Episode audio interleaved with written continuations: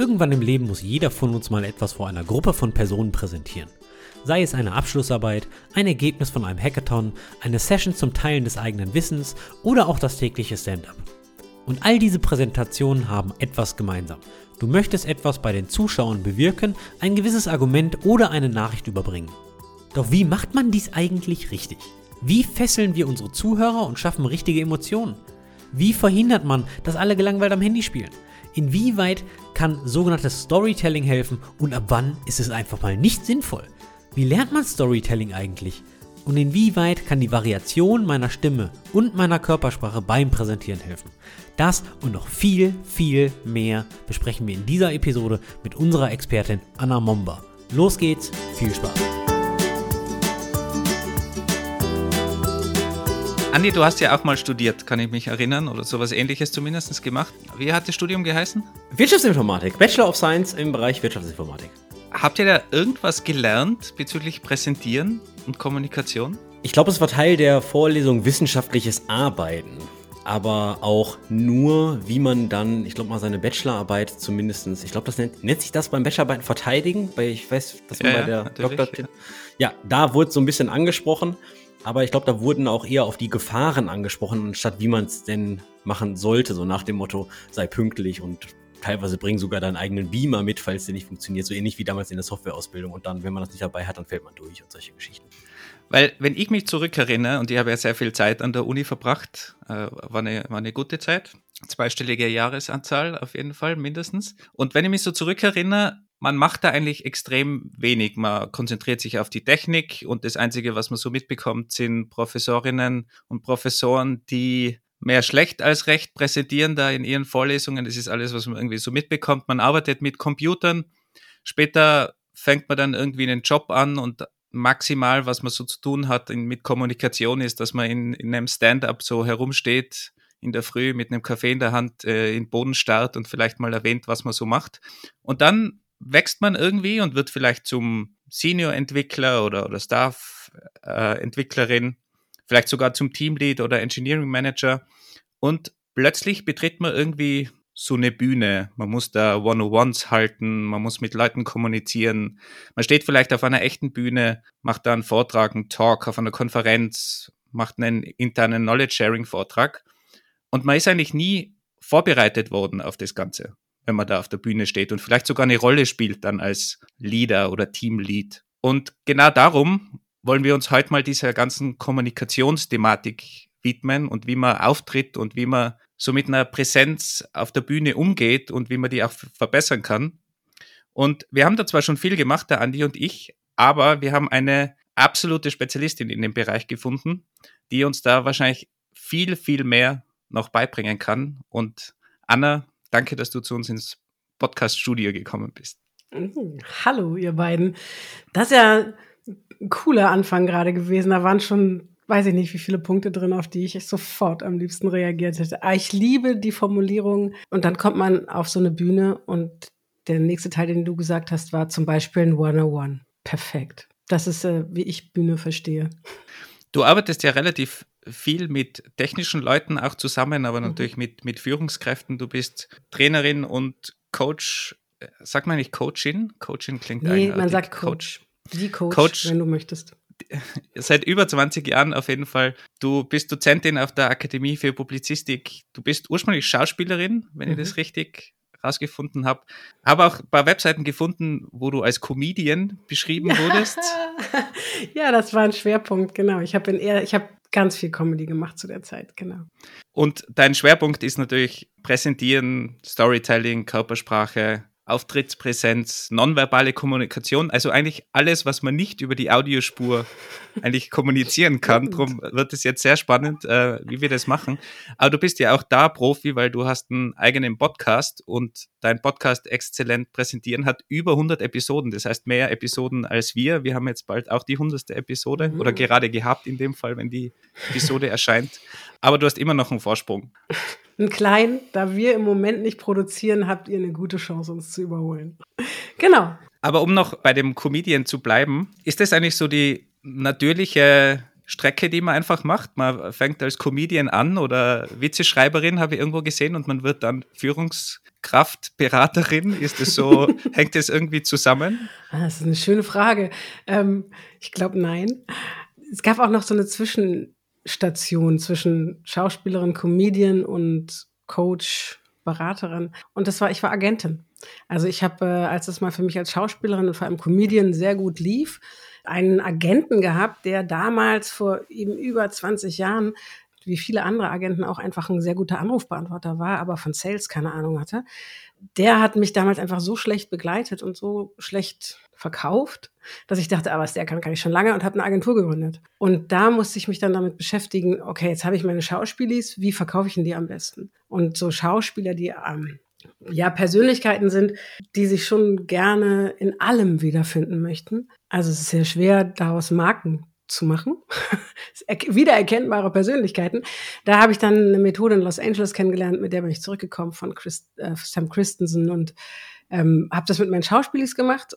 Und das war eigentlich der Anfang, weil die zu begleiten, da drin ihr authentisches Selbstmarketing, lange bevor es sowas wie persönlich Personal Branding, Persönlichkeitsmarke und so überhaupt gab, da habe ich gemerkt, das macht mir totalen Spaß, Menschen zu helfen, entspannt sichtbar zu werden. Also so sichtbar zu werden, wie sie, wie sie das selber gerne mögen und wie sie es auch selber gut vertreten können. Und da das damals gerade im Kommen war, dass man so Personal Brand auch im Unternehmen bemerkte, dass man das vielleicht brauchen könnte, äh, bin ich halt ziemlich aufgefallen mit dem, was ich da gemacht habe. Und so bin ich nicht Schauspielerin geworden, sondern Beraterin und Coach. Das war der eigentliche Weg, nicht? Und ich denke, die Comedy hat äh, mir immer einige Begegnungen vereinfacht, weil Lachen einfach verbindet. Du hast schon das böse Wort Selbstmarketing jetzt gesagt. Gerade bei uns, es klingt immer so klischeehaft, aber bei uns Techies ist dieses Wort eigentlich nicht sehr gerne gehört, weil es ja irgendwie so was Unnatürliches ist und auch äh, ja wieder in die Richtung geht, eine Rolle zu spielen. Und man will ja eigentlich sich selbst nur spielen und oder vielleicht gar nicht spielen, sondern einfach authentisch sein und vielleicht auch nur seine technischen Dinge auf die Straße bringen. Würdest du sagen, es ist was, was jeder braucht heutzutage? Muss man, muss man sich einfach damit beschäftigen oder gibt es einen positiveren Ausdruck dazu oder muss man sich einfach damit anfreunden, dass man das machen muss, wenn man es negativ sieht? Nö, man muss es gar nicht. Also ich bin absolut überzeugt davon, dass man überhaupt nichts, was mit großer Sichtbarkeit zu tun hat, machen muss weil das einfach in jedem Fall für unsere vegetativen, schwieriges Wort in der Stelle, vegetativen Nervensysteme eine große Herausforderung ist. Und wenn man das noch nicht trainiert hat, wenn man da noch keinen guten Umgang mit gefunden hat, dann geht das ganz schön ins System und dann ist diese Aufregung einfach sehr belastend. Und nein, das muss man überhaupt nicht machen. Aber es hilft. Es hilft zum Beispiel, wenn man Dinge umsetzen will, wenn man Dinge erreichen will, wenn man, wenn man vielleicht auf einer Mission ist, wenn man wirklich was bewegen will, dann hilft es, wenn man Menschen kennt, wenn Menschen einen kennen und wenn man dann richtig was bewegt hat, ist es auch echt nice, wenn die Leute wissen, dass man es gemacht hat und nicht irgendwelche anderen Leute sich das ans Revier heften können. Und dafür macht es Sinn, sich mit der eigenen Sichtbarkeit zu beschäftigen. Und dann ist Selbstmarketing ein kleiner Part davon. Und ähm, also es geht, du hast mehrfach jetzt schon das mit den Rollenspielen und das auch auf die funktionalen Rollen im System bezogen gesagt. Für mich ist die Formulierung sie ausfüllen viel treffender im beruflichen Kontext, als, sie sich zu, als es zu spielen. Und wenn ich Werkzeuge habe, mit denen ich das so machen kann, dass ich mich dabei wohlfühle, und wenn ich dann dabei dafür sorge, dass ich mich selber und das, wofür ich stehen will, so kommuniziere, dass jeder, dass ich mich wohlfühle damit und jeder genau weiß, was er von mir erwarten kann, dann ist das für mich Selbstmarketing tatsächlich. Selbstmarketing, wir verwechseln das oft mit dem, was so Chakra-Coaches selber machen. Also sich auf die Bühne stellen und sagen, ihr müsst nur, wenn ihr das macht, dann, dann, dann ja, reißt alle die Arme hoch und sagt, ja, ich will, und dann wird alles gut. Und das gucken wir uns an und denken, was für ein Bullshit. Weil es ist einfach Bullshit. Und deswegen total berechtigt zu sagen, das ist übrigens Bullshit, das ist aber überhaupt nicht Selbstmarketing. Und nur weil, also der Grund, warum wir das verwechseln, das liegt, glaube ich, darin, dass sich sichtbar machen immer mit einem Risiko verbunden ist und unser Gehirn, unsere Amygdala uns da lieber in Sicherheit bringen möchte. Und deswegen erfinden wir diese klitzekleine Ausrede, dass wir Selbstmarketing eine blöde Idee finden und dass wir Sichtbarkeit so grenzwertig finden. Weil es ja so wie diese Chaka-Leute oder wie die Gorillas im Unternehmen, die auch nur viel Wind machen und zwar viel heißen Wind, ohne viel dahinter.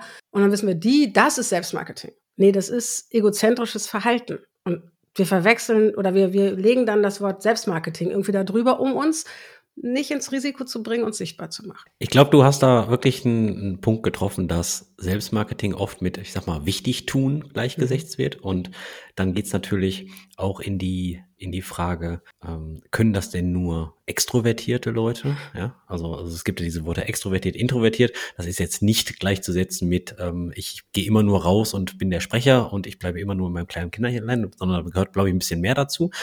Aber meine Frage ist eigentlich mit dem Selbstmarketing und mit dem vielleicht mehr kommunizieren, muss das denn immer im öffentlichen Raum passieren, also dort, wo ganz viele Menschen sind, weil du hattest ja zum Beispiel gerade das One-on-One -on -One auch schon als Bühne bezeichnet.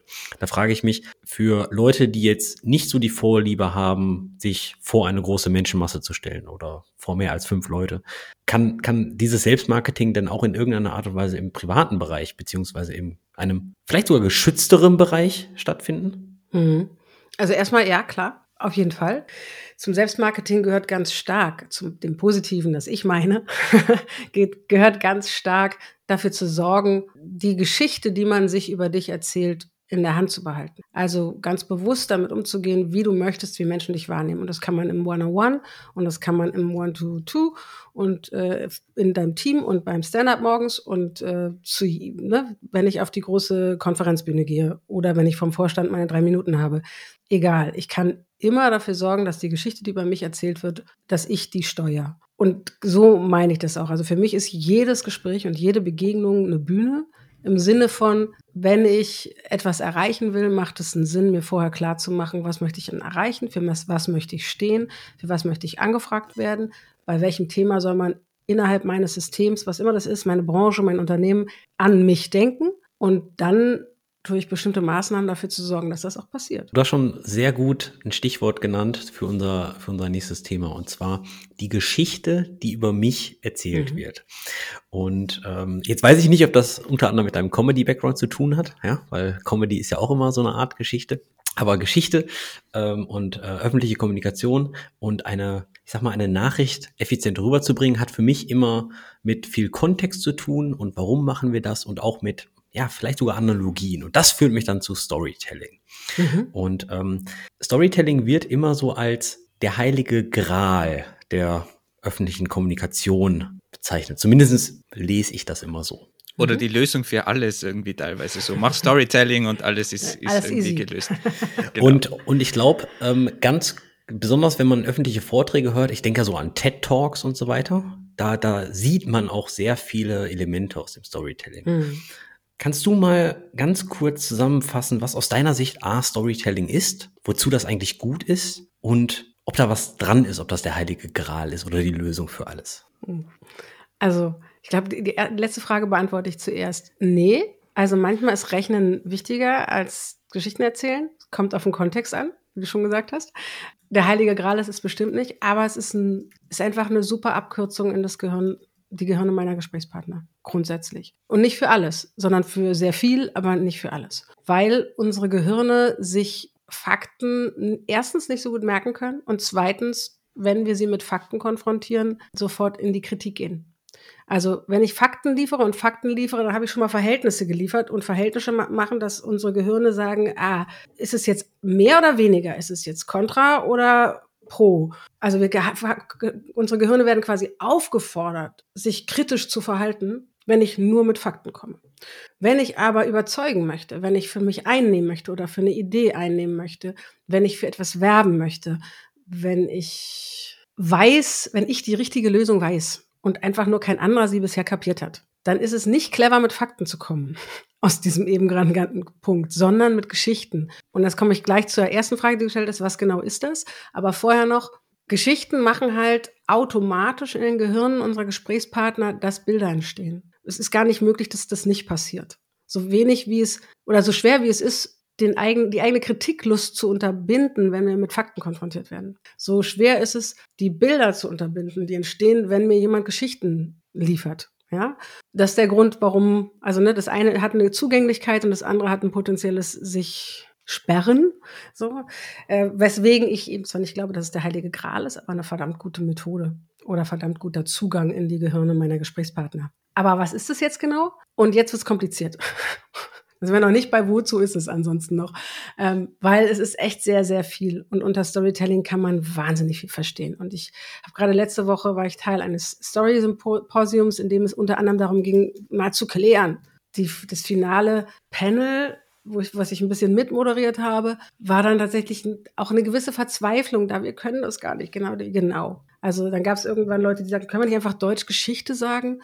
Ja, können wir. Aber wir haben uns mittlerweile irgendwie alle geeinigt, dass es Storytelling ist, wenn wir kein Märchen erzählen, sondern mit Ele Storytelling-Elementen arbeiten, wie du schon gesagt hast, Analogien, Metaphern, starken Bildern. Ähm, oder, und das ist Storytelling für mich ganz stark, Struktur. Also genau zu wissen, ich habe die und die Zeit, ich will das und das erreichen und ich benutze Storytelling-Strukturen, welche auch immer. Ich habe da eine Präferenz, aber am Ende ist es egal, welche auch immer. Ich ne benutze Storytelling-Strukturen, um eine bestimmte emotionale Reaktion zu triggern. So, weil ich will ja was erreichen. Und wir Menschen tun eben leider überhaupt nichts, weil wir Daten, Fakten gehört haben, sondern wir tun es, weil diese Daten und Fakten in uns eine Emotion auslösen. Und wenn sie das nicht tun, lassen sie uns im Worst, also im besten Fall noch kalt, im Worst Case äh, provozieren sie, dass wir uns mit Widerstand dazu verhalten. So. Jetzt hört man ja ganz oft, in unserem Bereich, ja, okay, wenn da ein CTO oder CEO auf der Bühne steht, der kann da seine Story erzählen und die Leute mitreißen oder ein TED Talk, kennen wir alle die, die mitreißenden Stories. Und jetzt komme ich da als kleiner Entwickler mhm. oder vielleicht als Wissenschaftler an der Uni und muss da meine Forschungsergebnisse präsentieren und das sind einfach harte Fakten. Mhm. Also wie komme ich dann zu dieser, zu dieser Story am Ende, weil ich will ja meine Fakten rüberbringen, will erklären, was ist die beste Software was ist die beste Lösung für unser technisches Problem aktuell. Ja. Und jetzt muss ich da irgendwie eine, eine TED-Story erzählen. Also da, da wo, wie komme ich da, da zum, zum Storytelling hin? Weil also, es immer einfach gesagt, ich soll eine mhm. Story erzählen, aber welche genau. Story? Es ist auch wieder das, ne, das, was ich gerade versucht habe, ein bisschen aufzumachen. Was ist denn das jetzt genau? Was ist denn jetzt? Ich soll da eine Story benutzen. Also vielleicht bedeutet das, wenn ich morgens beim Stand-up stehe und ich soll halt sagen, wie, dass wir wirklich schon weit sind und dass wir es fast geschafft haben und das, ne, das ist jetzt da, da, kein Weg mehr, dann ist es vielleicht einfach nur wichtig zu sagen, ein Bild dafür zu finden. Also zum Beispiel zu sagen, äh, wir sind heute übrigens nur zum Kaffeetrinken verabredet, weil es schon alles in Sack und Tüten. Das ist auch eine Story. Ja, das ist eine Story, die sich in den Köppen sofort aufmacht. Und das ist ein Beispiel. Oder auch zu sagen, wir kommen hier nicht weiter, weil wir wirklich Hilfe brauchen. Was wollt ihr dann beim Stand-up? Wann wollt ihr, dass euch Leute helfen? Dass euch Leute zur Seite springen? Und dann müsst ihr vielleicht eine so große Dringlichkeit durch das Bild das ihr ins Spiel bringt, schaffen, dass alle sagen, okay, wir lassen unseren Kram links liegen, wir sind für euch da heute oder die Woche oder was immer da besprochen wird. Für wissenschaftliche Kontexte ist es ein bisschen komplexer, kommt wieder auf die Inhalte an. Also wenn, wenn es um Mathematiktheorie geht, da hatte ich vor vielen Jahren mal so eine Dis Diskussion mit jemandem, der da auf einem sehr, sehr hohen Level diskutiert hat und der hatte ein Argument, was mich wirklich gegen Stories in dem Zusammenhang absolut eingenommen hat. Und das war inklusive nicht nur für, gegen Stories, sondern auch für vollgepackte Slides. Echt? Ah, ich schäme mich jetzt schon, dass ich sage. Weil äh, mir war deren Vortragsrealität nicht klar.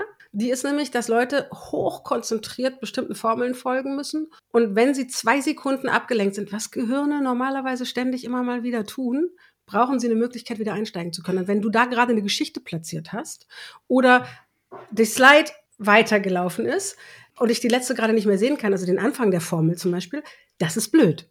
Also das heißt, das ist ein super Beispiel für keine Stories, vollgepackte Slides. Alles, was ich in den meisten Fällen sagen würde, Worst Case, da macht es totalen Sinn. Wenn ich aber in einem äh, sozialwissenschaftlichen Kontext zum Beispiel unterwegs bin, ist es was anderes. Wenn ich in einem äh, naturwissenschaftlichen Kontext unterwegs bin, finde ich es auch teilweise, ne, also äh, was anderes, weil wie mache ich es relevant?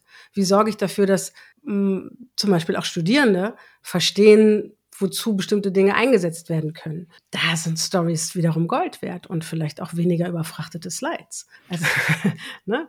Da fällt mir jetzt, kommt jetzt drauf an, fallen mir jetzt, ich habe gerade äh, Wissenschaftler im Zusammenhang mit der Kinderuni hier in Hamburg begleitet und da ging es unter anderem um äh, schwarze Löcher. Wie erklärt man Zwölfjährigen, was ein schwarzes Loch ist? Wenn du auf nichts zurückgreifen kannst, nicht sicher sein kannst, dass sie wissen. Also du kannst nicht sagen, es gibt Materie. Du kannst auch nicht mal sagen, wir wissen alle, es gibt Erdanziehung. Du musst das immer erst irgendwie, ne, wir wissen, es gibt eine Fliehkraft. So, gehört alles da rein. Und was wir da gemacht haben, ist, wir haben äh, tatsächlich einen Stift genommen und haben den fallen gelassen. Und haben überhaupt nicht über Slides gearbeitet, sondern durch Beweise. Und das ist eine Geschichte. Indem ich einen Stift fallen lasse und sage, warum fällt der Stift? So, zum Beispiel. Schon eine Geschichte. Ich frage mich, ich frag mich gerade, wie man von fallenden Stiften zu schwarzen Löchern kommt. Also die Story hätte Ah. ich wirklich gern gehört. Aber ähm, nee, super. Meine, meine, meine, meine nächste Frage ist eigentlich, weil du sagtest, wenn man über Fakten spricht, dann switcht das Gehirn in so einen kritischen Modus. So nach dem Mhm. Motto, sind diese Fakten wahr? Nicht automatisch, aber sehr leicht. Oder, oder sehr leicht. Aber ich finde, man, man, man, man triggert das so ein bisschen vielleicht sogar. Kann man denn auf der einen Seite Storytelling mit, ich sag mal, faktenbasierten Präsentationen kombinieren? Mhm. Weiß ich jetzt nicht irgendwie. Wenn man, wenn man Feedback gibt, dann gibt's ja dieses, diese, diese, diesen Mythos von dem, von dem, von dem Feedback-Sandwich irgendwie. Weiß ich nicht. Ich glaube, Mhm. schlecht, gut, schlecht oder Nee, andersrum. gut, oder schlecht, gut. Naja, ist ja, Das böse Sandwich, ja. Ganz, ganz genau. Es wird immer dann so, es wird immer gesagt, ja, das, das, das, das gibt es, keiner soll es machen. Und meine Frage ist, gibt es sowas ähnliches beim Storytelling versus Fakten? Oder Nee. wie, wie kombi- kombiniert man diese eigentlich? Nee, gibt es nicht, weil gibt zig Lösungen dafür und eine, die vielleicht so, so eine Hilfestellung ist, die man sich äh, relativ einfach merken kann, ist, dass ich auf der Tonspur was anderes machen kann als auf der visuellen Spur. Das heißt, ich kann Daten und Fakten auf dem Slide zeigen und dazu die umfassende Geschichte platzieren, die die Zuhörenden in das richtige Mindset versetzt, um diese Daten und Fakten auf die richtige Weise zu deuten und vielleicht nicht kontrovers oder so. Na, also darüber kann ich dafür sorgen. Oder andersrum, ich kann ein emotionales Bild machen und Zahlen, das ist aber nicht so einfach. Also das andere ist leichter. Und eben Zahlen, Leuten Zahlen um die Ohren hauen. Wo ich es jetzt ausspreche, merke ich, ich das finde ich eine sehr advanced Lösung, aber ähm, die andere Lösung, also Fakten und Daten zu visualisieren, am besten auch nicht in puren Zahlen, sondern in Abstraktionen, in Diagrammen, wie auch immer. Ähm, und dazu dann auf der Tonspur Kontexte zu schaffen, die es mir erleichtern, diese Daten zuzuordnen. Ich glaube, Visualisierung ist ja extrem mächtig, kann man Ja. auch sehr negativ einsetzen. Man sieht es gerade bei äh, börsennotierten Unternehmen und so, wie die teilweise mit ihren Zahlen tricksen und wie die die Zahlen visualisieren und wie die Achsen Mhm. aufgebaut sind. Und also da, da gibt es extrem viel, was man auch manipulieren kann im negativen Sinn, aber natürlich auch im positiven Sinn, um irgendwelche Informationen zu übermitteln. Und es ist ganz interessant, wir hatten gerade kürzlich in Episode 97 einen Data Scientist und der hat eben auch Mhm. gemeint, die Daten, die man so erhebt, man muss eine Story drum bauen. Und gerade wenn man es dann archiviert oder für später in irgendeiner Form aufschreibt, muss man es als Story aufschreiben und nicht als Zahlenwerte, weil die Story bleibt im Kopf und später versteht man auch sehr schnell, wenn man die Story liest, wieder um was es geht, anstatt nur irgendwelche Daten zu haben. Also er hat es auch sehr stark verknüpft eigentlich und als Ja. sehr wichtig äh, empfunden. Du hast aber, du hast aber auch einen sehr validen Punkt angesprochen. Und zwar ist es das, das Präsentationsmedium. Und das merken wir jetzt gerade hier auch. Ich meine, wir nehmen einen Podcast auf. Wir haben nur die Tonspur.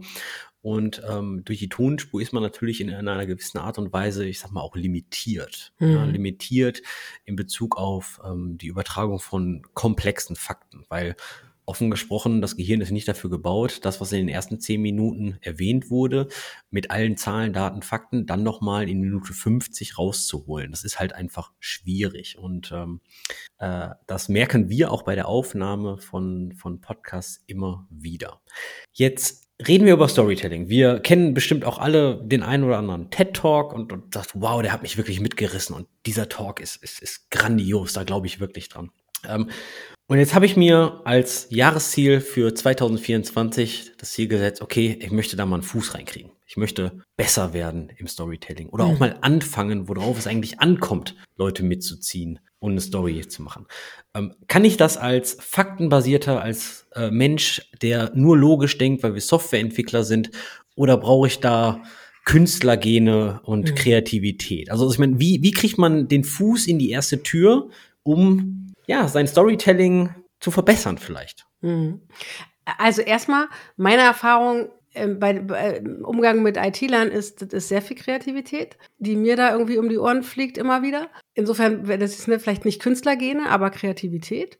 Und ähm, was du dafür brauchst, ist genau das, was Storytelling in, für mich ganz stark ist, neben den Bildern und den, ja, vor, vor allem Bildern und Metaphern, die man, die man schaffen kann, ist es die Struktur. Und die Struktur ist vor allem dafür gut, dass ich weiß, worüber mein Hirn nachdenken kann. Also wenn ich verstanden habe, wie Strukturen funktionieren, wie ich Geschichten in eine sinnvolle, absichtsvolle Struktur gießen kann oder meine Inhalten, Daten in eine gute Struktur gießen kann, dann hat mein Gehirn etwas, worüber es nachdenken kann und eine Ausrichtung. Und wenn Gehirne eine Ausrichtung bekommen, dann legen die los. Also müssen sie schon sehr stumpf sein, damit die dann nicht loslegen und ihnen nichts einfällt. Das heißt, ein ganz wichtiger Punkt ist zu verstehen, was ist ein, welche Storytelling-Struktur funktioniert für mich. Und ich habe halt eine Präferenz, so, mal rauszuspoilern. Meine Präferenz ist die Storystruktur von Robert McKee ähm, der ein Hollywood äh, Drehbuchguru war, mittlerweile ein alter Mann. Mittlerweile haben aber auch einige andere clevere Marketing-Menschen festgestellt, wie cool diese Struktur ist und haben daraus äh, eine marketingtaugliche gemacht, die dann da heißt Storynomics. Am Ende ist das wirklich nichts anderes als das, was ich schon viele Jahre mache, davon ausgehend, was Robert McGee eben für Drehbücher gemacht hat. das Tolle an der Struktur von dem ist, dass man im Faden die Perspektive wechseln kann, also springen kann zwischen, ich, ich muss nicht einen Helden nehmen und den so da durchführen durch so eine Heldenreise, was ich irre schwer finde für berufliche Kontexte, weil ich ja nicht meistens nicht einen Helden habe, der eine bestimmte Erfahrung macht, sondern ich habe Sachverhalte und ich habe ein System, mein Unternehmen, ich habe mich, ich habe meine Kollegen, ich habe die Menschen, mit denen ich spreche, so, ich habe vielleicht meine Kunden. Das ist nicht ein Held. So und Robert McGee hat sich statt diesem, diesem Helden in seiner Entwicklung zu folgen, die einzelnen Knackpunkte sozusagen in der Struktur angeguckt und hat sich hat Vergleiche angestellt und geguckt, wo sind die größten Parallelen und was sind das für soziale und erzählerische Mechaniken, die da passieren. Und diese, wenn man diese Mechaniken von Robert McGee, finde ich jedenfalls, verstanden hat, hat man ein mega Werkzeug, um alles, wirklich, wie gesagt, bis auf Mathe-Theorie, sinnvoll in eine, eine Struktur zu gießen. Und dabei gibt es für mich vielleicht zwei Dinge, die man, die ich einfach schon mal spoilern kann, weil man die in ihre drei, weil die sich so nice ergeben, sozusagen. Die, die, die, die erste Sache ist mit einer, nee, ein Schritt zurück. Es vermischt sich das so ein bisschen, weil, um das gut machen zu können, wenn ich also verstanden habe, wie diese Mechanik in dieser Struktur funktioniert, dann ist es total wichtig, dass ich eine Ausrichtung brauche für die Mechanik. Also ich will ja was erreichen mit dem, was ich da mache, mit dem Gespräch, mit dem One-on-One oder mit dem Vortrag auf der Konferenz. Habe ich eigentlich eine Absicht? Ich, nicht eigentlich. Ich habe im besten Fall eine Absicht, ansonsten war es Zeitverschwendung. Also ich habe eine Absicht, ich will etwas erreichen. Ich weiß, mit wem habe ich es zu tun und was soll bei denjenigen nachher anders sein als vorher. Wenn ich mir das nicht klar mache, brauche ich nicht an, äh, kann ich machen, aber wie gesagt, die Gefahr, dass das dann Zeitverschwendung wird, ist relativ groß. Wenn ich aber weiß, was ich nachher verändern soll, dann habe ich wahrscheinlich sogar eine Ahnung davon, welche Emotionen dafür nötig ist, weil wir tun als Menschen überhaupt nichts aus, aus, aus Fakten und Gründen, Gründen, sondern aus nur weil es eine Emotion bei uns getriggert hat. Und wenn ich die Emotion kenne, wenn ich zum Beispiel weiß, äh, es soll Zuversicht für die Lösung in diesem IT-Projekt ich will da Zuversicht. Wir schaffen das schon. Es hat jetzt 20 Jahre gedauert, aber wir schaffen das in zwei jetzt fertig zu machen. Ja, wenn sowas vor der Tür stünde, dann wüsste ich, ich muss Zuversicht schaffen bei denen. Ich muss das Gefühl triggern. Das wird schon. Wir schaffen das, zum Beispiel. Wenn ich das weiß, dann könnte ich äh, mich für einen starken Anfang entscheiden. Also er zum Beispiel das erste aus seiner Struktur nicht lange rumzufackeln, nicht über schönen guten Tag, mein Name ist Anna Mommer und ich wollte mal über Storytelling reden. Steht übrigens auch auf meiner Slide und von welchem Unternehmen ich bin, steht da auch. Ist also super doppelt gemoppelt, brauche ich überhaupt nicht machen. Und ist unglaublich retardierend und sorgt dafür, dass die Gehirne meiner Gesprächspartner schon machen, oh, ich bin raus. Ähm, also fange ich besser mit wirklich einen Punch in the Face an. Das wäre meine erste Empfehlung. Und ich lasse mir dafür nicht viel Zeit und ich will, dass es zügig anschließend zur Sache geht. Also starker Anfang, direkt zur Sache wäre zum Beispiel ne, so eine, eine, eine Empfehlung, die man sofort umsetzen kann. Sich grundsätzlich zu entscheiden, mit einem starken Anfang anzufangen, der auf meine Emotionen einzahlt. Also entweder zum Beispiel, was Zuversicht angeht, Worst-Case-Szenario platziert, sagt, da dürfen wir auf gar keinen Fall hin. Alle so, ein Schreckstarre schon da, okay. Dann muss ich mit dem Wendepunkt, mit dem nächsten Schritt halt natürlich anfangen zu sagen, hier sind die Lösungen. So. Wenn ich dann einen anderen wichtigen emotionalen Punkt, es gibt noch andere Schritte dazwischen, aber äh, einen anderen wichtigen Punkt in ungefähr der Mitte meiner Redezeit oder meines Gespräches, weil das funktioniert super auch anzuwenden auf Gespräche, für einen Point of No Return sorge. Auch in der Funktion aus seiner Struktur. Also einen Moment, in dem der situative Held, würde ich mal sagen, also eben nicht der eine Held, der durchgeht, sondern der, der jetzt gerade ein Held sein soll, ähm, eine Ja-Nein-Entscheidung fällt. Und zwar eine, die man nicht so gut wieder zurücknehmen kann. Das in die Mitte zu packen. Es kann zum Beispiel sein, dass ich meinem Gesprächspartner eine Frage stelle, die ultimativ ist, nur mit Ja und Nein zu beantworten ist. Oder ich erzähle von einem Kunden Oder ich erzähle, jetzt wenn ich bei der Geschichte, die ich schon angefangen habe, bin, also wir sind schon 20 Jahre dabei und wir schaffen das jetzt aber in zwei Monaten fertig zu kriegen. Und ich habe begonnen mit, guck mal, das passiert, wenn wir es in zwei Monaten nicht machen nicht fertig kriegen. Und ich habe eine gute Weiterleitung gemacht, die gesagt haben, hier sind wirklich die Potenziale, die wir noch nicht gehoben haben. Und ich schaffe es vielleicht, indem ich ähm, von mir selber erzähle, in diesem Fall. Nämlich von dem Moment, wo ich verstanden habe, dass ich mit dieser und dieser Lösung das in zwei Monaten tatsächlich gebacken kriegen kann und diesen Moment erzähle, ein Point of Non-Return, dann ist dieser Ja-Nein in mir passiert. Oder ich erzähle, weil es ist vielleicht auch ein Kundenprojekt, von dem Moment, wo ich einem Mitarbeiter bei dem Kunden davon erzählt habe und der leuchtende Augen bekommen hat, dann ist das die Geschichte. Oder ich frage meine Gesprächspartner. So, bis hierhin sind wir gekommen. Jetzt würde ich einfach gerne wissen, soll ich weitererzählen oder nicht, zum Beispiel. Also ich habe das ganz viel in Pitches früher, als ich noch so bei HR-Unternehmen vorbeilaufen musste und irgendwie für meine Ideen werben musste, ähm, habe ich das in Pitchen aufgemacht, dass ich dann so eine Lust auf die Arbeit mit dem eigenen Körper gemacht habe, dass ich dann fragen konnte, darf ich es Ihnen mal zeigen? Ah, stehen Sie mal mit mir auf. Und mit mir aufzustehen und irgendwelche Atemübungen zu machen, danach ist es total schwer zu sagen, das war übrigens totaler Blödsinn. Wir wollen sie gar nicht. Es ist nur die Frage, wann und wie viel, aber nicht, ob ich dann einen Job bekomme. Es ist auch immer so gewesen, dass sie nie nicht aufgestanden sind. Das ist natürlich ich wollte gerade sagen, wie, wie, wie, schaffst du das zu, ver zu, verhindern, dass bei dem äh, Point of No Return, dass dann womöglich die falsche Option gewählt wird? Also erstens, manchmal ist es dann sinnvoll, dass du, dann weißt du, woran du bist. Dann brauchst du nicht weiterreden. Ja, dann kannst du sagen, okay, dann wissen wir hier, woran wir sind. Da musst du quasi eine B-Lösung vorbereitet haben, wie du da rauskommst aus der Nummer. Wenn du es drauf ankommen lässt, finde ich tatsächlich aber in manchen Entscheidungsprozessen gar nicht falsch, dass ich an, an dass ich nicht zu Ende reden muss und dass ich mir nicht, ne, dass ich einen B-Weg habe für, wenn die sagen, wir halten das für eine blöde Idee, wir wollen noch lieber drei Jahre daran rumschrauben, zwei Monate ist nicht drin. Warum auch immer. Ja, weil du es nicht bist, weil dieser Anbieter einer ist, mit dem wir auf gar keinen Fall zusammenarbeiten, ist ein Worst Case, werden wir nicht machen, dann gibt es gute Gründe, die man in dem Moment erfährt und dafür, oder vielleicht auch schon geahnt hat, dann in dem Fall wahrscheinlich, und dafür dann eine zweite Schiene vorbereitet und auf jeden Fall vielleicht, ja, im Zweifelsfall für sich selber weiß, okay, ich werde wohl gehen. das ist auch eine Option, die dann im Raum steht, im Zweifelsfall.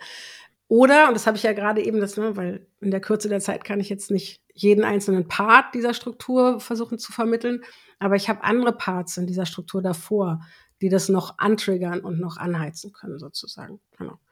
Und der dritte wichtige Punkt, den man, weil ich den einfach so wichtig finde, weil den auch alle Leute vergessen, so ähnlich wie diesen Anfang, alle ähnlich machen, nicht mit einem guten Call to Action rauszugehen. Und ich meine nicht ein Social Media Call to Action hier klicken und so weiter, sondern ich meine, sich nochmal klar zu formulieren in der Absicht. Was wünsche ich mir von euch? Was möchte ich, dass jetzt anders wird? Was werde ich persönlich anders machen? Also irgendeine Formulierung zu machen, äh, abzuschließen mit im Statement sozusagen.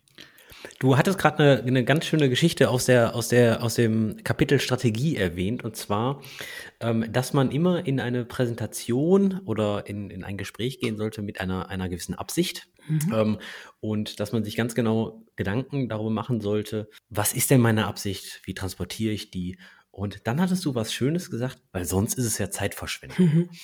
Und ich habe mir, ich stelle mir oft die Frage, was ist dieser eine Satz, dieser eine Punkt, den die Leute mit rausnehmen, wenn die alles vergessen von meinem Talk, aber, aber welchen Satz sollen die, sollen sie wirklich behalten? Und eine Strategie, die ich mal gehört habe, die habe ich auch mal angewandt, die, die, die, schien ganz, die schien ganz gut funktioniert zu haben, zumindest in den, in den Gesprächen nach einer Präsentation, war diesen einen Satz, ich sag mal, mit dem Vorschlaghammer in die Gehirne zu hämmern. Mhm. Also über, einen, über eine Länge von 30, 35 Minuten habe ich diesen Satz, glaube ich, auf sechs Slides. Ich habe die Slide sechsmal gehabt in dem ganzen Vortrag oder sowas, weil das halt, ich sag mal so, die, die Key-These war. Würdest du, würdest du sagen, das ist eine gute Strategie, zumindestens die Frage zu stellen vorher, was ist das eine, womit die Leute rausgehen sollen?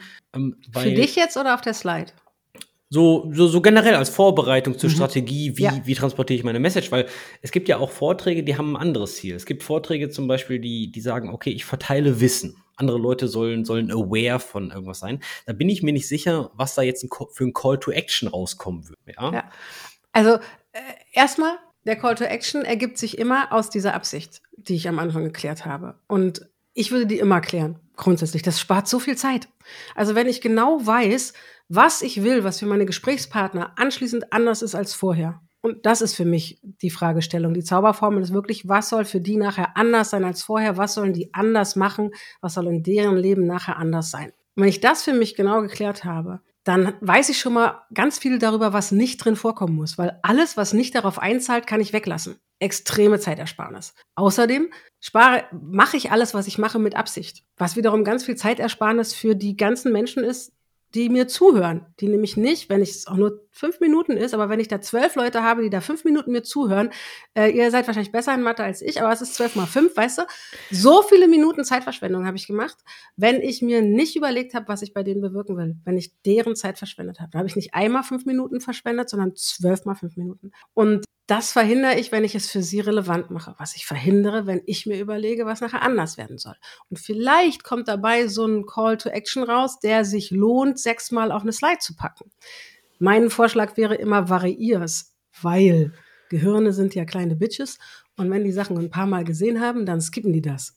Also die Gefahr bei sechsmal dasselbe Slide, wenn du es nicht jedes Mal anders variierst auf der Tonspur und ne, nochmal ein Add-on da drauf packen kannst, der dafür sorgt, dass die Gehirne nicht skippen können, dann skippen sie das. Also insofern, ich würde sagen, ja, Wiederholungen sind super, aber in Variationen. Und so meine ich Call to Action eben nicht. Manchmal ist es tatsächlich, wenn ich Informationen weitergebe, großes Missverständnis. Geht es auch nicht darum, etwas zu liefern.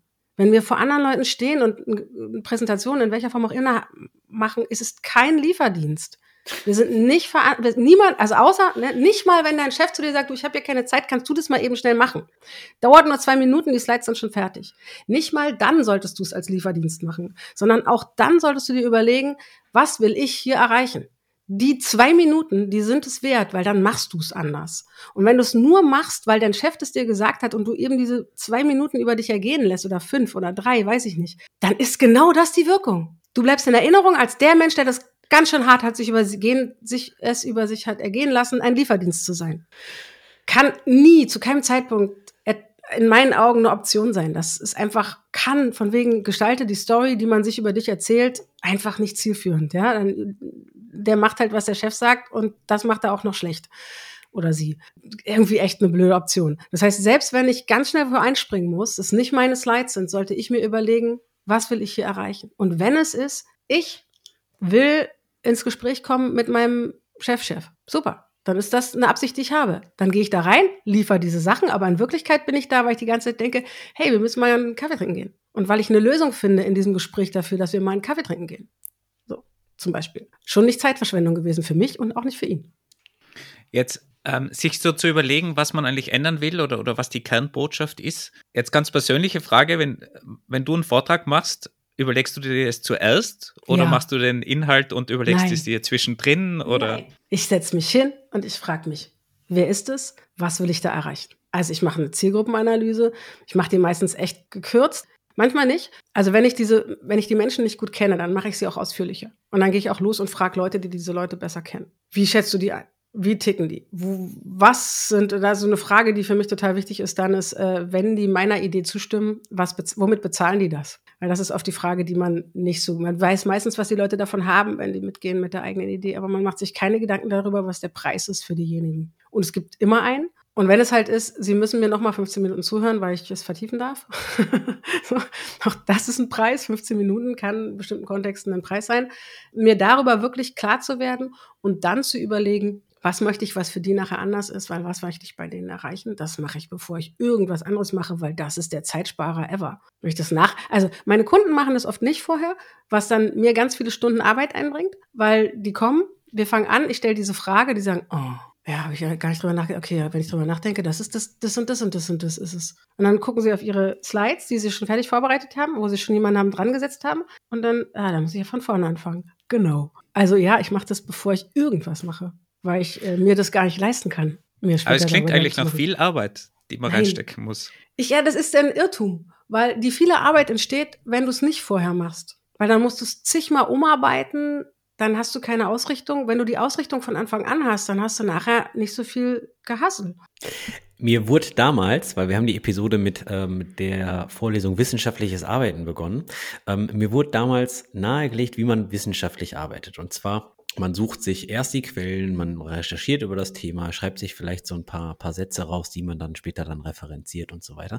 Aber in meinem Studium sah die Realität ein bisschen anders aus. Viele meiner, meiner Kommilitonen, die haben einfach die Arbeit runtergeschrieben und haben sich danach Quellen gesucht, die man so ungefähr danach suchen kann.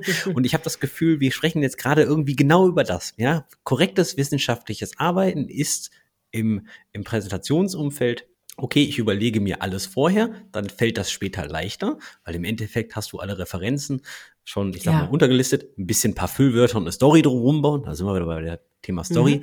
äh, ist, ich sag mal, leichter in der Bachelorarbeit, als wenn man, ich habe schon alles und muss mir jetzt die Quellen suchen. Ja, Absolut. Das ist richtig mühselig, das so rumzumachen. Und dann musst du dann auch noch an der Struktur rumbauen und dann musst du rückwärts noch mal was anders machen, weil du noch was entdeckt hast, was du vergessen hast, was aber doch total wichtig ist, was meistens nicht unbedingt stimmt, sondern sich nur so anfühlt, weil man orientierungslos ist. Das hat ganz viel mit, so verhalten sich Menschen, wenn sie orientierungslos sind. Wir alle verhalten uns so, wenn wir orientierungslos sind. Mit einer Ausrichtung, mit einer Orientierung sind wir effizienter. Also ich bin so eine Chaotin, ich kann mir gar nicht leisten, das den anderen Weg zu machen. Ich, ich, ich, ich, ich, ich werde nie fertig. Also ist das so ein bisschen Selbstschutz auch für dich? Absolut, für mich ist das totaler Selbstschutz. Ähm, du hattest gerade schon genannt, äh, dass man, wenn man immer dieselbe Nachricht wiederholt, dass sie monoton rüberkommen kann, dass das Gehirn abschaltet. Es sei denn, man variiert was in der Stimme. Mhm. Und man merkt auch schon, man merkt auch schon, wie du sprichst, du hast sehr viel Energie in der Stimme. Und wenn ich jetzt an die Stimme denke und ans Präsentieren, denke ich auch an, an den Körper, wie bewege ich mich, Körpersprache und so weiter und so fort. Und wenn du sagen würdest, oder wenn du, wenn du, wenn du die Frage gestellt bekommst, wie viel Prozent von einer erfolgreichen Präsentation macht eigentlich die Stimmlage, die Körpersprache und die, ich sag mal, die Aktivität aus, weil, Achtung, zur Vorbereitung dieses Podcasts habe ich auch mal in deinen Podcast reingehört und ihr habt eine Episode 115 über drei Speaker-No-Gos. Und das erste Speaker-No-Go war, lauft bitte nicht hin und her auf dieser Bühne. Und dieses lauft nicht hin und her auf dieser Bühne ist ja für mich auch schon irgendwie eine Art, ich nenne es mal Aktivität. Das scheint aber jetzt in diesem Fall eine negative Aktivität zu sein. Mhm. Deswegen würde ich gerne von dir wissen, was sind, was sind positive Aktivitäten? Energie, Stimme, Körpersprache? Mhm. Mhm. Und, also, und? Und, und wie viel, wie viel Prozent macht mhm. das eigentlich auch aus von einer erfolgreichen Präsentation? Also mit den Prozenten kann ich dir nicht beantworten, das kann ich jetzt schon sagen. Weil es liegt total an, wieder an den Kontexten und an der Person. Mhm. Und es gibt Menschen, die können so spannungsvoll reden, dass da auch nicht viel Energie in der Stimme ist und auch nicht viel Bewegung. Ach, der kannst einfach nicht weghören und nicht aussteigen. Weil die Geschichte stimmt, weil die Persönlichkeit und die, ihr, ihr Charisma und ihre Präsenz so packend ist. Deswegen, dafür gibt es keine Regeln. Das ist eine, in gewisser Weise dann auch 100% Körperlichkeit, 100% Stimmlichkeit äh, und 100% Inhalt und Strategie. Geht nicht, so viele 100% gibt es nicht, aber äh, so alles zusammen dann 100%. Zu diesem Tigern, was du da gerade beschrieben hast. Tiger, es gibt einen guten schön. Grund, warum man tigert. Wir tigern, weil Aufregung ist Bewegungsenergie. Stre Aufregung ist Stress, ein Ausdruck von Stress und Stress ist Bewegungsenergie. Das ist dieses Fight and Flight. Wenn wir einen bestimmten Hormoncocktail im Körper haben, dann, äh, der mit Stress zu tun hat, dann ist das dafür da, um uns zu bewegen. So, deswegen bewegen wir uns ganz viel auf der Bühne. Das Problem ist aber, dass dieselbe Instanz in unserem Gehirn, nämlich die Amygdala, die uns signalisiert, Achtung, wir sind jetzt in einer Stresssituation, wir treten jetzt auf eine Bühne, gefährlich, gefährlich, wir brauchen diese Hormone, die scannt auch unseren Körper. Und die scannt den Körper auf Stresssymptome. Das ist wie so ein biologischer Teufelskreislauf. Also du bist aufgeregt, deswegen bewegst du dich ganz viel. Weil du dich ganz viel bewegst, wirst du aufgeregter. Und ne, also, also erstmal ist für dich nicht gut. Außerdem ist es für deine Gesprächspartner nicht gut. Für die Menschen unten oder vor dir. Weil die versuchen dann Sinn drin zu erfassen, dass du wie bekloppt von rechts nach links rennst.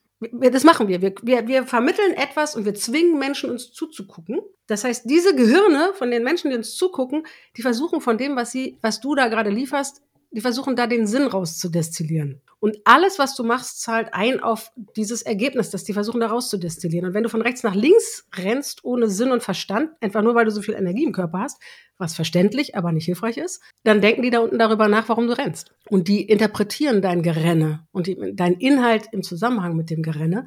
Und das ist meistens sinnlos und führt zu nichts. So, also ist weder für dich gut noch für deine Gesprächspartner. Eine Empfehlung wäre, beweg dich mit Absicht du kannst eine Bühne, das ist was, was oft unterschätzt wird. Die meisten, auch echt die passionierten Speaker, die gehen auf die Bühne, die stehen vorne am Bühnenrand. Das, die erkenne ich meistens daran, dass die fast von der Bühne kippen vorne, weil die so, weil die ran wollen und weil die was zu vermitteln haben, weil die was wollen. Und ich denke immer, schade um den ganzen Rest des Raums. Also, weil da ist ja noch eine Riesenbühne. Also, wenn man so große Veranstaltungen sich überlegt, ja, das ist gigantische Bühne und wo kleben die Arme an der Kante? Und da ist dann gar kein Bewegungsraum mehr.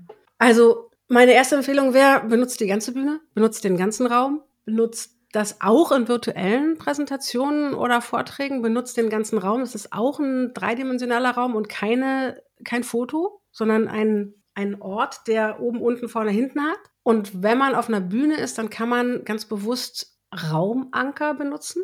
Also zum Beispiel, ne, der Klassiker ist immer zu sagen, also wir könnten jetzt das hier machen und dann zeigt man nach rechts oder man geht nach rechts an einen Punkt oder wir machen das, dann kommen wir auf die andere Seite. Und äh, ich finde, wir sollten beides machen, dann stellt man sich in die Mitte. So, das ist jetzt ganz billig. Es geht natürlich raffinierter, je nachdem, was man beeinf also bewirken will und wie man da durch die Art und Weise, wie man sich auf der Bühne bewegt, Einfluss drauf nehmen will.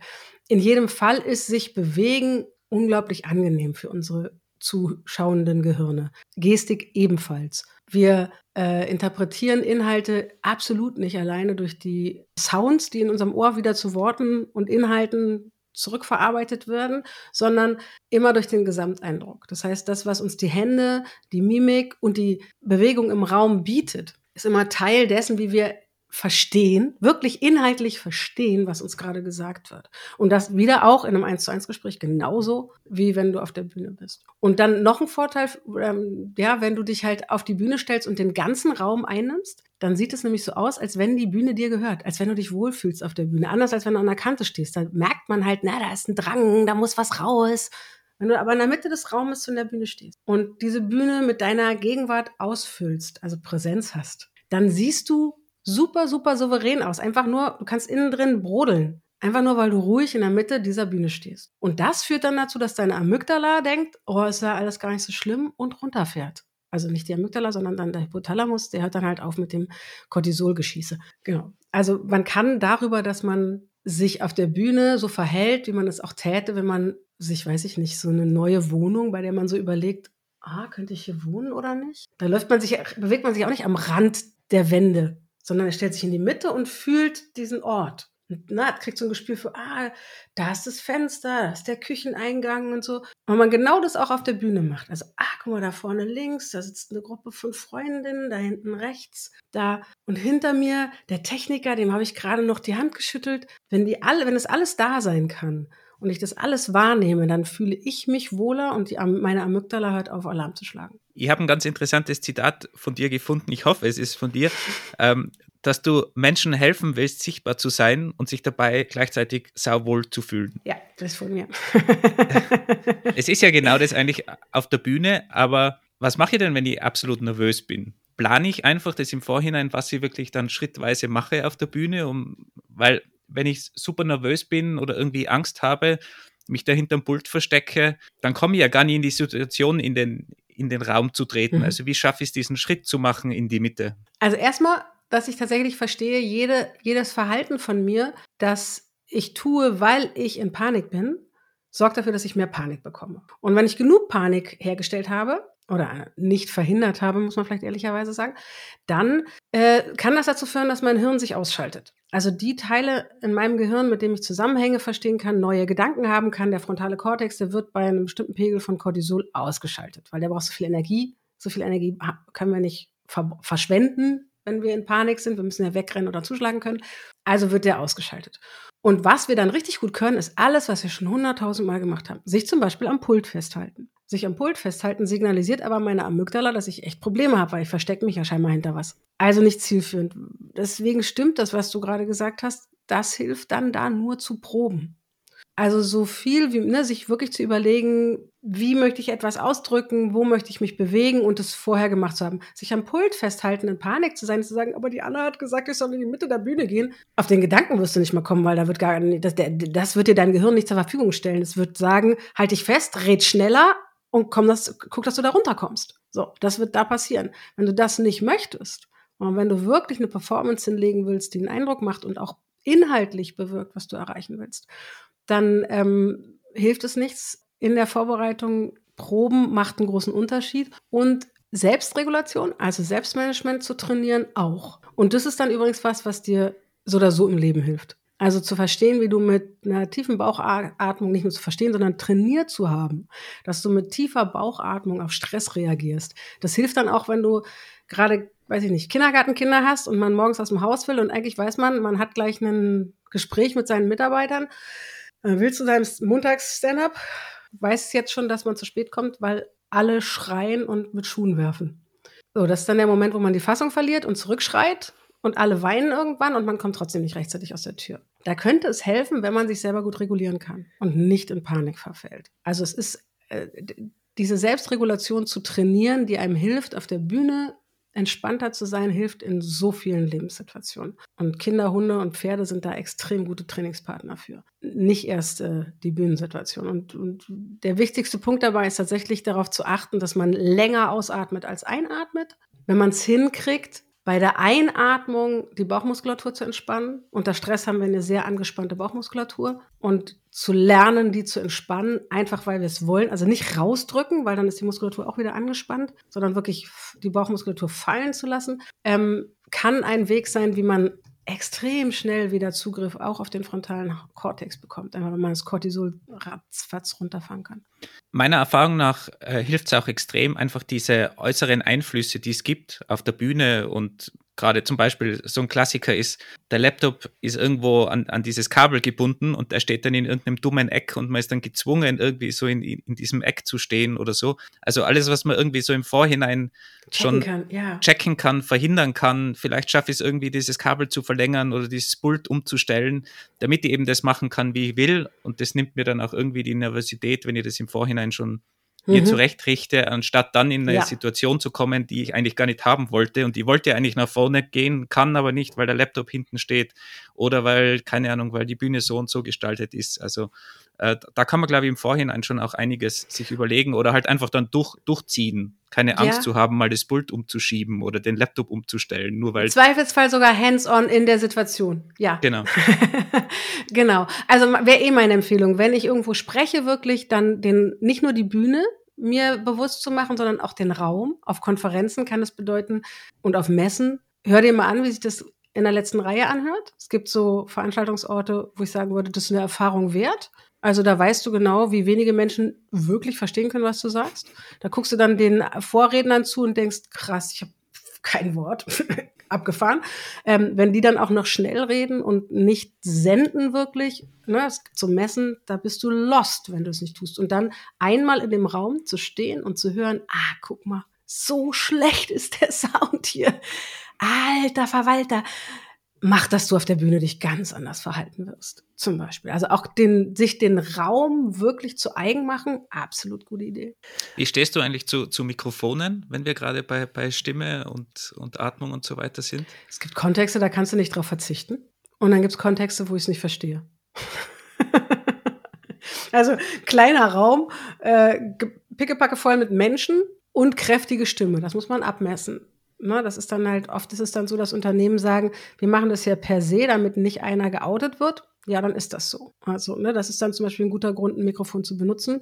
Wenn es einfach dann darunter vielleicht nicht so gut trainierte Stimmen gibt oder höhere Stimmen gibt oder ne, dann kommst du halt mit einer sonoren tiefen Stimme easy durch. Aber wenn du eine kleine, zarte, hohe Stimme hast, dann ist es halt schwieriger und dann ist es schön, wenn du verstärkt wirst. Und dann ist das oft der Grund, warum Leute verstärkt werden. Aber mit Mikrofon muss man sprechen lernen ja, ich habe ne? hab gerade kürzlich auch einen Vortrag gehalten und da wurde halt jedem dieses Mikrofon in, in, die Hand gedrückt und es hat halt jeder verwendet, aber es war einfach nicht nötig und ich habe es halt dann abgelehnt ja. oder gefragt, ob, ob, ob die Leute mich hören und so weiter.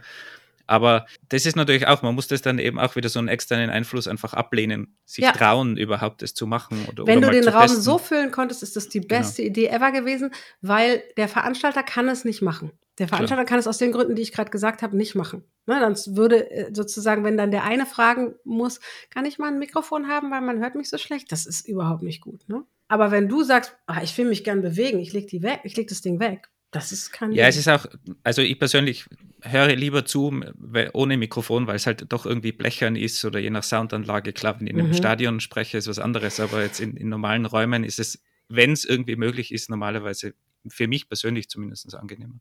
Mhm. Ja. Es ist aber auch eine schwierige Geschichte mit oder ohne Mikrofon in kleinen Räumen, weil meine Erfahrung ist auch in etwas größeren Meetingräumen, wo 20 Leute drin sitzen, da ist es nie ganz leise. Wenn der Speaker oder die Speakerin dann schon deutlich lauter sprechen muss. Das raubt enorm Energie über 40 Minuten, zum Beispiel, wenn man jetzt einen Vortrag über 40 Minuten hält. Und wenn man dann am Anfang fragt, kann mich jeder hören, dann erwartet man ja eigentlich, dass jeder so mutig ist und, und sagt, nein, ich kann dich nicht hören. Ja, und nicht jeder ist so komfortabel und, und meldet sich in einer größeren Gruppe. Also mhm. all, all das habe ich auch schon erlebt. Ähm, aber ich verstehe das. Mit dem Mikrofon dann hat man zu nah, dann schnauft man da rein, dann hat man es zu weit weg, dann, dann ist es keine Verstärkung. Das ist so noch ein Punkt, wenn, wenn du das Mikrofon, wenn du ein Headset hast, ist es was eine, das eine. Da würde ich einfach sagen, das, da muss man einfach durch. Das ist dann auch ein Prozess, der, ne? Aber ein Handmikrofon zu verweigern, weil ich es besser alleine kann, kann ich sogar verstehen. Weil ein Handmikrofon ist einfach eine Beschränkung da muss ich, ne, im Worst Case sagen die mir noch, dass ich das irgendwie halt ne, ganz nah halten muss die ganze Zeit. Dann sieht man mein Gesicht nicht wirklich und so. Headset ist was anderes als, oder ein Ansteckmikrofon als ein Handmikrofon, finde ich. Also da bin ich beim Headset, würde ich sagen, leg's an. Aber Handmikrofon kann man ablegen. Du hattest gerade sehr, sehr gute Tipps gegeben, so nach dem Motto, schau dir doch mal den Raum an, wo du präsentierst, setz dich mal in die letzte Reihe, hört man dich ja gut und so weiter und so fort. Und, und da, meiner Erfahrung nach, bin ich da voll bei dir. Das ist, das ist alles ähm, sehr, sehr wertvoll. Zur Vorbereitung muss man aber auch sagen, es ist sehr schwierig, sich auf den, Vor, den, auf den Raum vorzubereiten. Denn natürlich kann ich den Vortrag üben in einem Meetingraum vor meinen Arbeitskollegen oder ähnliches oder jetzt in einem Remote-Setup. Aber wenn man dann auf einer Bühne in einem alten Theater steht, wo die Scheinwerfer auf dich gerichtet sind und man das Publikum nicht sehen kann, weil es eine große Bühne ist, weil man wird geblendet. Man, man sieht keinen, man sieht nicht, ob die Leute lachen, ob die schlafen, ob die am Handy spielen. Und all das hat ja einen Effekt auch auf deine Performance. Und das stelle ich mir dann schon irgendwie schwierig vor. Zumindest war das bei mir immer so schwierig. Und manche Entwicklerkonferenzen, auch wenn es kleinere Konferenzen sind mit 400 Leuten, die buchen sich dann schon mal alte Theater oder ähnliches. Und auf, ups, hat man auf einmal eine Riesenbühne, die man dann füllen muss. Wie mhm. würdest du sagen, kann man sich auf sowas vorbereiten? Oder ist das einfach nur, nee, das ist dann dieses Go out of your comfort zone, da muss man dann leider durch? Nee, da kann man sich darauf vorbereiten. Und man trotzdem, an einem bestimmten Punkt ist es out of the comfort zone und es gilt an irgendeinem Punkt zu springen und das Risiko einzugehen. Aber man kann sich anfangen, also ne, erstmal besser darauf vorbereiten. Der erste Punkt ist wieder meine Selbstregulation, meine Selbststeuerung. Je besser ich das kann, desto eher habe ich im Griff, was mit mir gerade passiert. Das andere ist, äh, wenn die lachen, hörst du das. Du hast gesagt, du weißt nicht, ob die lachen. Doch, das weißt du. Und das trifft auch genau einen anderen Punkt. Ja, es gibt Theater- oder Messebeleuchtung, die macht, dass du nichts siehst. Aber du spürst immer. Und das, was wir oft unter Stress machen, ist, wir steigen halt aus unseren Sinnen aus. Das ist das, was passiert, wenn wir ne, im Stress sind. Die, wiederum den, die Sinne anzuschalten, hilft, wie gesagt, deinem System, ne, fake it till you make it, zu signalisieren, ist gar nicht so schlimm. Und du kannst spüren, ob die gerade bei dir sind oder nicht. Es macht was mit dir, was in dem Raum passiert. Ob da eine Stecknadel fallen, hören möglich ist oder ob die tatsächlich alle kruscheln. Das kriegst du mit. Und Du kannst sogar die Ecke lokalisieren, wo das Gekruschel ist. Und du solltest dir eh diesen Raum nicht nur angucken, weil es gut ist, mal gehört zu haben, bis wohin musst du eigentlich kommen, sondern weil du ihn dir dann vorstellen kannst, gerade wenn du ihn auf der Bühne nicht mehr sehen kannst. Wenn du da hinten gesessen hast und vielleicht neben jemandem, den du dir einmal ganz kurz angeguckt hast, dann kannst du anschließend in deiner Vorstellung mit dieser einen Person sprechen oder immer wieder zurückkommen zu dieser einen Person, deine Ansprache an das Publikum. Und der tolle Effekt ist, dadurch fühlen sich alle angesprochen die da unten sitzen. Auch alle, die zwischen dir und da sind. Es ist auch eine Technik, die man großartig mit der Webcam trainieren kann. Also während man reinguckt, einfach an eine Person denken und diese Person ansprechen und an die Person die Sendung rausschicken und eben nicht nur so platt diese Webcam eben nicht aus dem Blick verlieren, sondern jemanden meinen, wenn ich in diese Webcam gucke. Und genauso auf der Bühne jemanden im Kopf haben mit dem ich gerade rede oder eine Gruppe von Menschen. Vielleicht platziert man einen rechts, einen links und einen hinten und hat dann Menschen, mit denen man sprechen kann. Äh, das gibt dir Sicherheit, also deinem Unbewussten, deinem vegetativen Nervensystem und dem Publikum das schräge Gefühl, ja klar, der hat mit mir gesprochen. Also auf jeden Fall, der hat mich sehen können. der, ne, die, die wissen ja nicht, dass du sie nicht sehen kannst. Die können dich mega gut sehen. Und ne, deswegen ist die Assoziation für die Gehirne unten gar nicht, dass du die vielleicht nicht sehen könntest, außer du fängst an, so deine Augen so zu verdecken und zu versuchen durchzugucken. Ansonsten schnallen die das unten nicht. Also die haben nicht die ganze Zeit im Kopf, dass du sie nicht sehen kannst, sondern die fühlen sich angeguckt und die fühlen sich angesprochen, weil das in deinem Kopf passiert. Dazu haben wir eine Großhirnrinde, mit der können wir uns Dinge vorstellen, die wir nicht sehen können. Schwieriger wird es dann virtuell natürlich, wenn man auf der virtuellen Bühne steht. Da hast du halt weniger Feedback. Du kannst sie nicht spüren, wie auf der richtigen Bühne, da hast du recht. Also auf der richtigen Bühne kannst du den Raum fühlen und die Menschen in diesem Raum. Und sogar so weit, dass deine Hormonproduktion sich dem anpasst. Also nach einem richtig erfolgreichen Vortrag gehst du runter und bist wie im Rausch. Da hast du so viel Oxy und du hast nicht ein Auge gesehen, du hast niemanden angefasst und du bist geflutet mit Dopamin und Oxytocin. Warum? Weil du dich so toll verbunden hast mit diesen ganzen Menschen, die du nicht sehen konntest das ist sehr schwer digital, virtuell, da hast du recht. Das passiert nicht unbedingt virtuell. Aber du kannst es über die Großhirnrinde äh, zumindest ansatzweise herstellen. Also darüber, dass du dir wirklich, du in Kontakt trittst mit den Menschen und du die meinst, mit, weil du an sie denkst, weil du sie präsent hast, während du sprichst. Das macht, dass sich Leute angesprochen und gemeint fühlen und hast wieder den One-to-Many-Popstar-Effekt, genauso wie wenn du auf der Bühne stehst und einen Menschen im Kopf hast oder zwei, ne, zwei, die du meinst und 400 fühlen sich gemeint. Virtuell genauso. Ich denke an euch beide und alle anderen, die jetzt vielleicht einen Clip sehen, könnten sich gemeint fühlen, weil ich da so hingucke und euch halt wirklich meine. Und nicht nur so der Anweisung folge, dass man mir gesagt hat, du musst immer in den kleinen schwarzen Punkt gucken, während du sprichst. Weil das gibt auch so einen starren Blick. Ne? Also wenn ich dich nicht meine, gerade in der Webcam, dann entsteht so ein starrer Blick, der nicht mehr lebendig ist. All das, was du gerade beschrieben hast, dass du alles ausschüttest und, und, und da voll auf Drogen bist, auf deinen eigenen ja. Drogen sozusagen, kann ich wirklich bestätigen. Ich war mal in Griechenland, hatte da die Ehre, in einem alten Theater zu sprechen, da wo ich dann auch keinen vom Publikum gesehen habe. Da war das auch wirklich so mit so einer die Sitzreihe ging so nach oben und mm. wirklich in so einem alten griechischen Theater in Thessaloniki.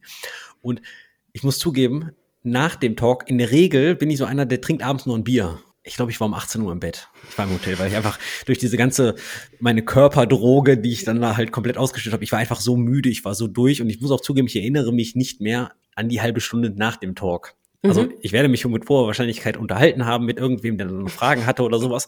Aber es war dann so, ich sag mal, runterkommen, ja, vielleicht. Also das also das, das Runterkommen kann sogar wie ein Cold Turkey sich anfühlen. Was ist ein Cold Turkey? Also wenn du wie ein Entzug. Also dass du wirklich, äh, dass du auch denkst, oh, jetzt werde ich gerade ganz traurig und leer und oh, jetzt irgendwie habe ich das Gefühl, nah am Wasser gebaut. Wegen was bitte nochmal? War doch total toll. Also warum ist es jetzt vorbei? Das, genau und das Gefühl, oh, das will ich wieder haben. Oh, das will ich wieder haben. Ähm, das ist, gehört in diesen Bereich, glaub nicht alles, was du fühlst und denkst. Ne? Es gibt ein paar Dinge, die sind einfach nur chemisch. Also da passiert einfach was mit den Hormonen in deinem System und du musst nicht alles glauben, was da passiert. Wichtig ist es aber wahrzunehmen. Also zu merken, ah, guck mal, guck mal, jetzt, ah, jetzt fällt es äh, ab. Und manchmal kann das so rasant sein halt, ne? Dieser Abfall. Du hast eben noch diesen Rausch gehabt und zack, ist es vorbei. Das ist wie so ein Schock und dann fühlt sich das vielleicht auch wirklich leer an. Und in jedem Fall, das, was du gerade beschrieben hast, ist es wahnsinnig anstrengend. Also ähm, von Theaterpremieren sagt man, das, was im Körper so abgeht, ist ungefähr so hart wie bei einer und belastend wie beim Start einer Mondrakete. Da ist der Körper richtig, richtig am Arbeiten. Und das ist, äh, ja, es gibt Menschen, die gehen danach erst recht feiern. Es gibt Menschen, die nachher erstmal schlafen. Ich habe mal einen Trick gehört, und zwar, wie man eigentlich so, eine, so, einen, so einen Vortrag vorbereitet. Und zwar, natürlich weiß man, man muss in zwei Monaten einen Vortrag halten und man fängt schon zu überlegen. Man, man, man spielt im Kopf so ein bisschen die Story durch. Man, man denkt sich aus, okay, was ist meine Key Message? Ähm, wie versuche ich nicht zu überziehen und so weiter und so fort. Und ich habe mal irgendwo einen Trick gelesen oder wurde mir erzählt, und zwar, schreib mal einen Blogpost über das Thema, was du machen möchtest. Du musst den Blogpost gar nicht veröffentlichen, sondern du, du schreibst das einfach in Prosatext runter, weil wenn du schreibst, dann denkst du darüber viel detaillierter nach und in deinem Blogpost hast du einen roten Faden. Und damit der Blogpost natürlich auch Sinn macht für den Leser und für die Leser, Leserin. Und wenn der Blogpost dann da ist, dann fange an, den Talk zu machen und dann wirklich, ich sag mal, deine Slides nicht als 20 Bullet Points zu haben, sondern als unterstützendes Medium und dass du dann auf der Audiotonspur den richtigen Content lieferst. Hast du die Theorie schon mal gehört oder, oder hält, mhm. was hältst du von der Theorie? Ich äh, kann die erstmal nachvollziehen. ich kann nachvollziehen, dass, äh, dass ich schreibenderweise in eine Auseinandersetzung mit meinem Thema komme, die, wenn ich einfach nur so vor mich hindenke, da komme ich nicht annähernd in diese Tiefe der Auseinandersetzung. Und gleichzeitig, wer schreibt einen Blog Blogpost und macht sich keine strukturellen Gedanken? Also, das ist auch schade. Auch das ist Zeitverschwendung. Dafür, so, das ist mein, ne, die Grundidee, sich schreibend etwas zu nähern, finde ich super. Aber wenn die Absicht wirklich ist, zu sagen, und es sollen Menschen nachher lesen, ich benutze beim Blogpost dieselbe Struktur. Ich gehe da auch. Das, das, das, das meinte ich ja genau. Dass du den Blogpost eigentlich. Aber dann brauchst du den auch nicht, wollte ich damit sagen. Also wenn du eh weißt, was du erreichen willst und wenn du weißt, welche Struktur du benutzen willst, dann, dann kannst du einen Blogpost und den Vortrag schreiben und deinen Vortrag auch als Blogpost rausbringen. Aber du brauchst es nicht füreinander. Okay, du, du argumentierst also eigentlich, dass es gerade, ich sag mal, ein, ein zusätzlicher Schritt ist, den du eigentlich auf, ich sag mal, Effizienzbasis weglassen kannst. Genau vielleicht, ich muss auch zugeben, ich habe es dann gemacht in diesem Vortrag in, in Griechenland, muss ich zugeben. Es kann natürlich auch sein, dass ich noch nicht genau wusste, worüber ich dann im Detail wirklich, was meine Key Message ist und dann den Blogpost nicht als Ausrede genutzt habe, aber als Mittel zur Findung oder genau. ähnliches. Genau. Und so kann ich es auch verstehen. Also quasi also es gibt so Kreativitätstechniken, die mit äh, kreativem Schreiben zusammenhängen. Also dass du dich zum Beispiel jeden Morgen hinsetzt und zu einem bestimmten Thema Sachen schreibst oder überhaupt zu dir und deinem Leben und worüber du gerade so nachdenkst. Drei Seiten schreibst, bums und morgen machst du weiter und morgen machst du weiter und also immer nur drei Seiten. Das kann man für eine Auseinandersetzung wie die super gut benutzen. Und ob du die nur mit der, also mein Gefühl ist so, also ob du dann da auf einen Blogpost hinarbeitest oder auf einen Vortrag, das ist für mich so, dem kann ich nicht folgen. So. Dem grundsätzlich sich schriftlich mit Dingen auseinanderzusetzen, ist eine, hat eine andere Tiefe. Und dem kann ich total folgen. Genau, Blogpost meinte ich halt, deswegen sagte ich auch den Zusatz, der muss ja noch niemals veröffentlicht genau. werden. Das ist ja, das geht ja eigentlich in diese äh, kreative Schreibrichtung, so nach dem Motto, dass du dein, dein, dein Kopf einfach auf Papier bringst und, und, und dann dich dann näherst, äh, drüber mhm. iterierst und Co. Aber ja, du hast, du hast einen validen Punkt. Eigentlich, wenn du, wenn du Klarheit hast über die Nachricht, die du, die du vermitteln möchtest, dann äh, bräuchte man den Blogpost mit hoher Wahrscheinlichkeit nicht. Das mhm. richtig. Und ich würde dir auch, ich würde tatsächlich eher empfehlen, wenn du merkst, du kommst an die Message nicht ran und du weißt nicht so genau, worüber du schreiben sollst, dann such dir lieber jemanden zum Sparren, weil es geht schneller. Also diese mhm. Kreativtechniken mit Schreiben, damit die effektiv sind, musst du sehr kontinuierlich an diesen Methoden arbeiten. Dein Hirn muss geprimed sein, diese Prozesse zu durchlaufen, weil erstmal läuft's ins Leere. Du schreibst und blubberst dir einen abschriftlich. Das kostet einfach irre. Also eine Effizienz ist dabei für mich nicht unbedingt irrelevant. Ich finde die ziemlich wichtig in dem Zusammenhang. Und wenn ich dann, ne, ich habe früher sehr viel mit diesen Techniken gearbeitet. Und wenn man richtig gut im Training ist, mega Werkzeug. Also so schnell, so effektiv. Aber du musst es regelmäßig und kontinuierlich machen. Und wenn du es nicht mehr tust, ich tue es nicht mehr, da sei ich aber rum, wenn ich das probiere. Da kommt nichts bei raus. Und da habe ich lieber, dass ich mir jemanden schnappe und sage, du hier, ich habe diese und diese Sache. Das sind die und die Leute und wenn diejenigen nicht genau wissen, worüber sie mit mir dabei reden sollen, dann benutze ich die. Du, kannst mal bitte äh, mit mir zusammen überlegen, wer das genau ist. Also ich habe jetzt im Netz festgestellt und so weiter. Und dann fangen die auch an und, und dann sagen sie, aber ich habe so und so über die rausgefunden. Ah, okay. Und wenn ich, ne, wenn ich weiß, mit wem ich rede, dann entsteht meistens auch relativ schnell ein, oh, wenn ich mir alles wünschen dürfte. Ich hätte gern, dass sie nachher das und das. Und so kann ich mich, glaube ich, zügiger einem Ergebnis nähern. Also egal ob, ob schreibend oder nur so vorbereitend mit einem, mit einem Sparing-Partner, man überlegt sich die, die Message auf jeden Fall, entwickelt dann eine Story und probiert möglichst sicher auf der, auf der Bühne zu sein. Und du hast ja auch diese drei Punkte erwähnt von dem, wie heißt der gute Kerl aus Mac, Mac Robert irgendwas? McKee. genau. Und der letzte Teil war ja die, die Schlussmessage, was hm. du am Schluss noch mitteilen willst. Also frage ich dich ganz konkret, was würdest du unseren HörerInnen noch mitgeben wollen zum Abschluss? Ähm, Vorbereitung. Sich die Zeit nehmen, wirklich strategisch darüber nachzudenken, was will ich erreichen, mit wem habe ich es zu tun und das immer. Wann immer ich vor Leuten stehe, egal wie klein oder groß die Gruppe ist, und auch bei dem einen oder anderen eins zu eins, weil ich selten in ein Gespräch, Gespräch gehe, ohne was erreichen zu wollen. Und jedes Mal macht es einen Sinn, sich kurz zu überlegen, was will ich hier erreichen? Mit wem habe ich es zu tun? Was soll nachher anders sein? Welche Emotion ist dafür wichtig? Und wenn man so ein bisschen angefangen hat, so zu trainieren, diese Fragen zu stellen, dann macht das Gehirn ganz von alleine, ah, du kannst die Geschichte erzählen. Ah, diese Fakten und Daten zahlen darauf ein. Ah, den Podcast muss ich noch mal reinhören, weil da ist was dazu gesagt worden und so weiter. Das machen Gehirne einfach. Also vorher nachdenken, kostet nachher weniger Zeit. Das ist so einfach gesagt und wir müssen uns immer wieder daran erinnern. Aber nein, du hast recht und deswegen habe ich dir nochmal zu danken. Vielen lieben Dank, Anna, für diese Stunde äh, reinste Weisheiten. Und das bringt mich auch wirklich jetzt gerade zum Nachdenken, so nach dem Motto, weil ich habe nächste Woche wieder eine Präsentation und habe ich mich genug vorbereitet? Muss ich nochmal was reinstecken? Welche Punkte habe ich jetzt noch nicht drin, die du dir erwähnt hast? Vielen lieben Dank, dass du mein Gehirn auf jeden Fall zum Arbeiten gebracht hast. Ich hoffe, von den Hörerinnen und Hörern ähm, konnten auch einige Punkte mitgenommen werden. Und wer nicht genug hat, der kann natürlich in euren Podcast reinhören, ja, genau. ihn exzellent präsentieren. Ihr habt gerade ganz frisch eine neue Episode veröffentlicht, wo es genau um diese digitale Welt geht, ähm, genau. äh, präsentieren in Teams. Aber wie gesagt, es gibt über 100, ich glaube 120 Episoden oder sowas in der Richtung. Also genau. man kann da wirklich tief in die Materie eintauchen und die Evergreen-Episoden da alle nachhören. Genau, das wäre auch meine Empfehlung. Wir haben eine Liste mit so Evergreens, äh, wo dann so tagesaktuelle oder Blubber-Sachen rausgefallen sind und äh, nur die Sachen, die auch noch jetzt eine Relevanz haben, in der Liste drin sind. Und ich glaube, wer noch mehr Hilfe möchte, ich glaube, dich kann man zu diesen ganzen Themen auch offiziell buchen und Geld ausgeben. Ist das richtig? Absolut, sehr gerne.